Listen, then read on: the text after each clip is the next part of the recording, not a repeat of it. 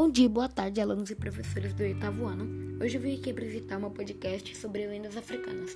Será um top 5 lendas africanas que eu realizarei aqui e mostrarei o que cada um quer passar pra gente de acordo com o que eu vou explicar.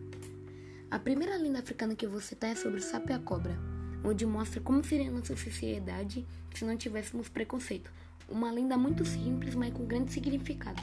Um sapo e uma cobra, eles conversaram no meio da estrada e ensinaram coisa um ao outro. E quando foram contar para sua família, não tiveram o resultado que eles queriam. A segunda foi sobre um antropólogo. Para quem não sabe, é origens, evoluções, desenvolvimentos físicos, material, cultura e outros. Eles estavam ansiosos sobre os resultados básicos daquele povo. Ele queria saber sobre o que ia acontecer. Então, o pensamento dele foi o seguinte: que ele ia pegar um cesto de frutas e ia colocar ao pé da árvore. Quando e a primeira que chegasse, a primeira criança que chegasse, ia pegar o cesto e ia ficar para ela. Então todas as crianças deram as mãos e foram junto a pegar o cesto.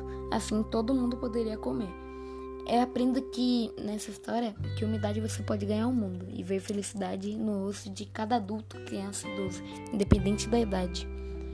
A terceira lenda surgiu no Sudão do Sul, no nordeste da África. A lenda da raposa e do camelo.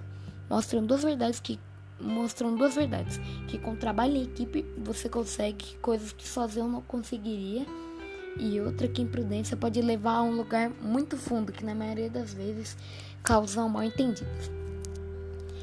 A quarta lenda será sobre rinoceronte e a girafa. Mostra que falta de responsabilidade pode fazer com que a gente perder coisas que normalmente receberíamos e ter mal entendidos.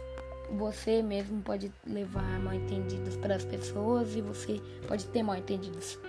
E a quinta lenda e a última é a lenda da galinha da Angola, que mostra como inveja é algo ruim. Tipo, você pode ir pro fundo do poço por causa que você teve inveja.